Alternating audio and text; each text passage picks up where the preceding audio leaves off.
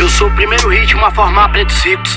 O primeiro ritmo que tornou pretos livres. Anel no dedo em cada um dos cinco. Vento na minha cara, eu me sinto vivo. A partir de agora considero tudo blues. O samba é blues, o rock é blues, o jazz é blues. O funk é blues, o soul é blues, eu sou Exu do blues. Tudo que quando era preto era do demônio e depois virou branco, foi aceito. Eu vou chamar de blues. É isso, entenda. Jesus é blues. Falei mesmo. Eu amo o céu. Bom dia, boa tarde, boa noite. Meu nome é Isabelle Moraes Silva, eu sou do primeiro ano da agroindústria e hoje eu vim iniciar o podcast Onde está a Visibilidade Preta.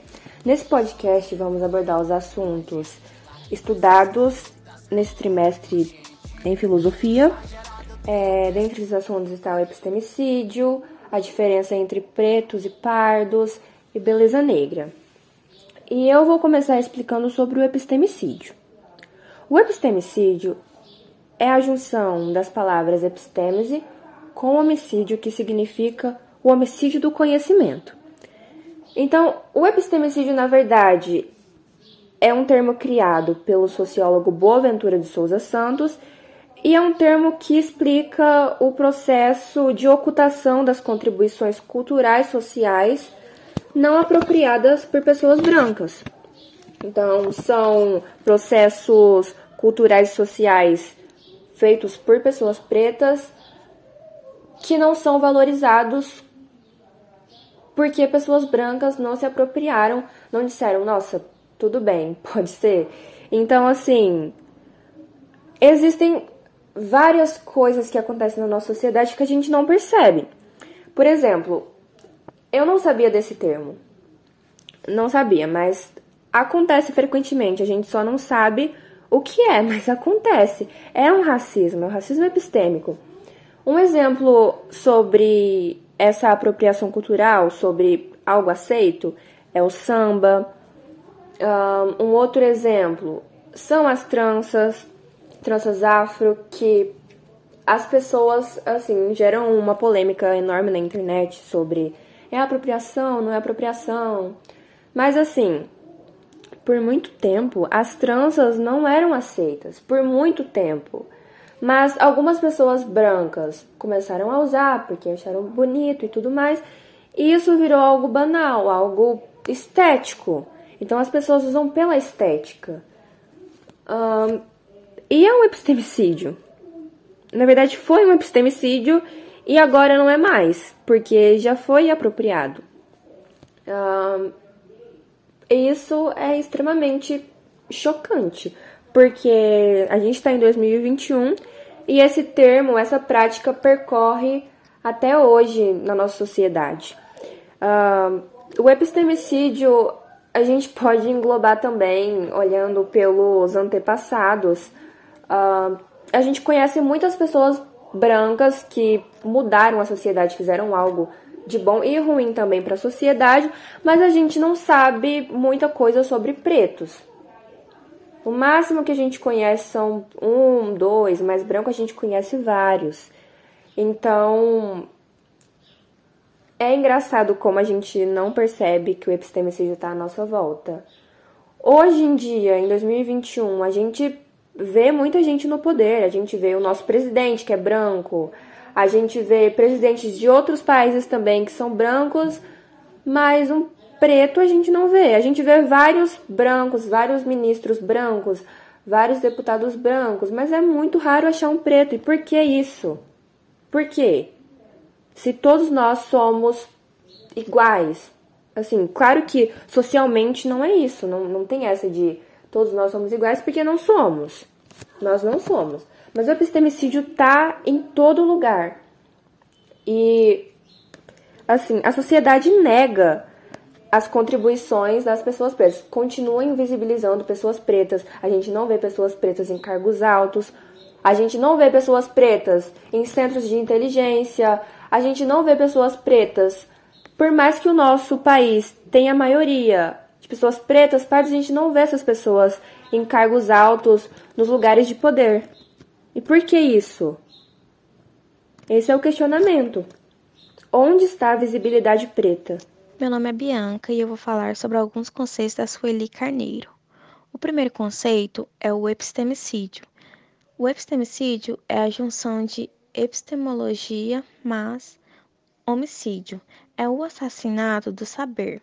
O epistemicídio são todas as práticas que negam ou que nos despropriam da condição de sujeito, do conhecimento de produtores da cultura, de conhecimento de ciência. Todos esses procedimentos de negar ao outro, com o sujeito cognoscente, produziam uma redução do horizonte de conhecimento possível para a humanidade.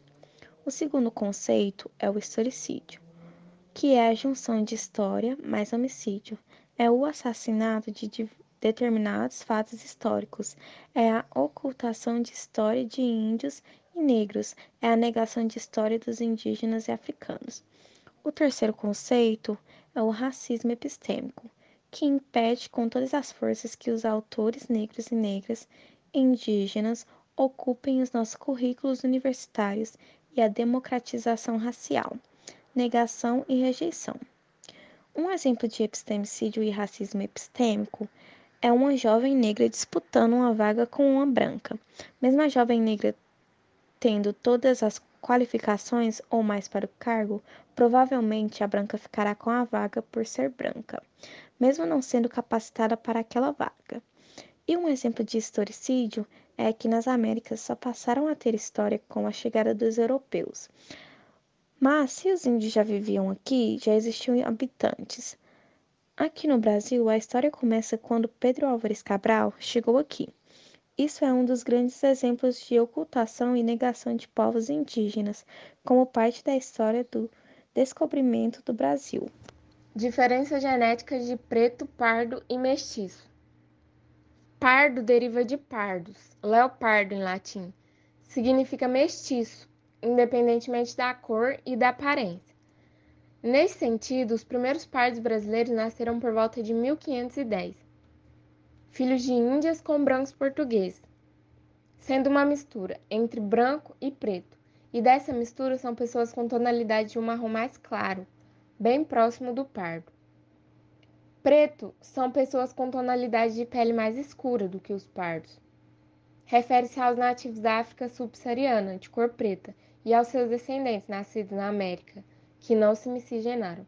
Os crioulos, oficialmente, em 1549, chegaram os primeiros pretos ao Brasil. Mestiço é o indivíduo que, como tal, se identifica de cor parda ou não, e que é descendente de mestiço ou de qualquer miscigenação entre índio, branco, preto, amarelo ou outra identidade não mestiça, que se identifica como distinto desses e etnicamente de qualquer outra, e que é, nestes termos, reconhecido pela comunidade da etnia mestiça brasileira, nacional, nativa, unitária, indivisível, originada e constituída durante o processo de formação da nação brasileira, é indissociável e exclusivamente identificada com esta. Uma pessoa parda e mestiça tem a tonalidade de pele não retinta. Eles não são escuros, mas a pele deles também não é branca. Tem o cabelo mais crespo e o nariz mais largo. Uma pessoa negra tem traços negroides. Algumas pessoas negras têm cabelo liso, loiro, ruivo ou até mesmo com olhos azuis. Oi, meu nome é Stephanie, sou do Primeiro Agroindústria e eu vim falar sobre como a sociedade enxerga pessoas pardas e pretas abordando o racismo e o colorismo. Em 2018, 75,7% das vítimas de homicídio no Brasil eram negras. No contexto histórico de 2008 a 2018, o número de homicídios de pessoas negras no país aumentou em 11,5%. Já o número de brancos ou mestiços caiu de 12,9%. O racismo está em todos os lugares do mundo. Um dos principais motivos de pessoas pretas serem tratadas diferentes de pessoas brancas é por simplesmente ter um tom de pele mais escuro, e isso implica na sociedade e dificulta muito chegarmos em uma sociedade igualitária.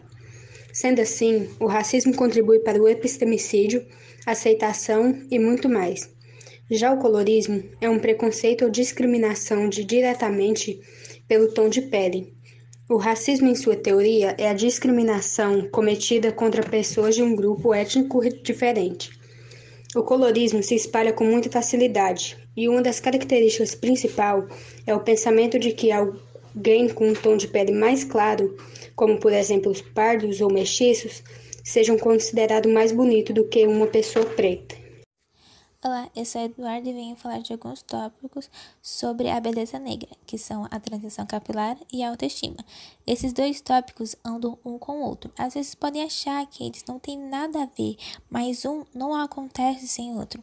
Primeiramente, o que é a transição capilar? Poderíamos falar que é quando você tinha o seu cabelo cacheado, natural, e você decide alisar ele. Depois de alguns anos, você não quer mais ele daquela forma porque você quer o seu cabelo natural de novo. Então, é só você passar pela a transição capilar. Mas algumas pessoas, elas mesmo querendo o seu cabelo natural novamente, elas não conseguem, porque ela tem a sua autoestima baixa.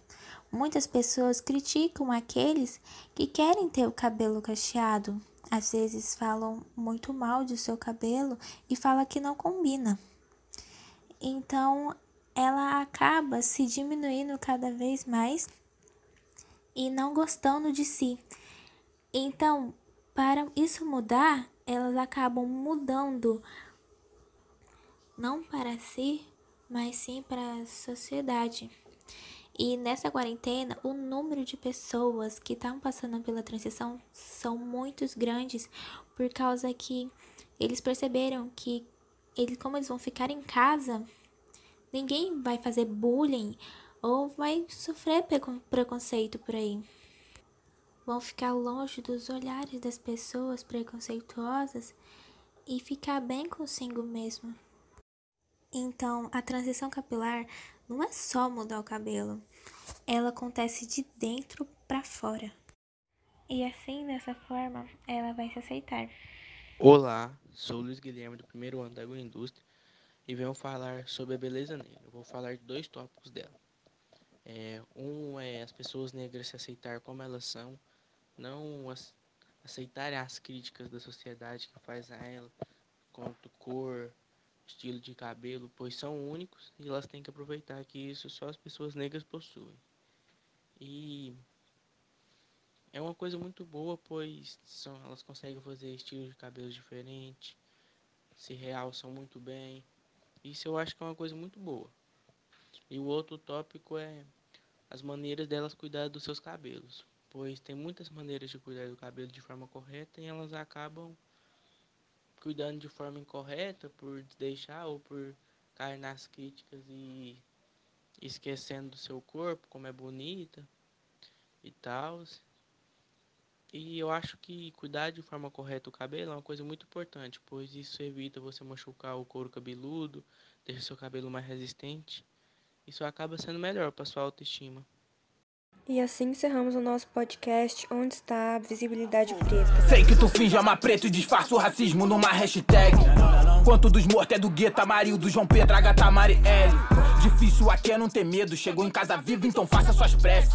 Porque são precoces com preto. Quantos já morreram antes dos 17? Me diz você. Quantos da tua área pode andar tranquilo, sem medo da morte? E voltar pra casa e repetir o ciclo. Sem no fim do dia, tá vivo por sorte.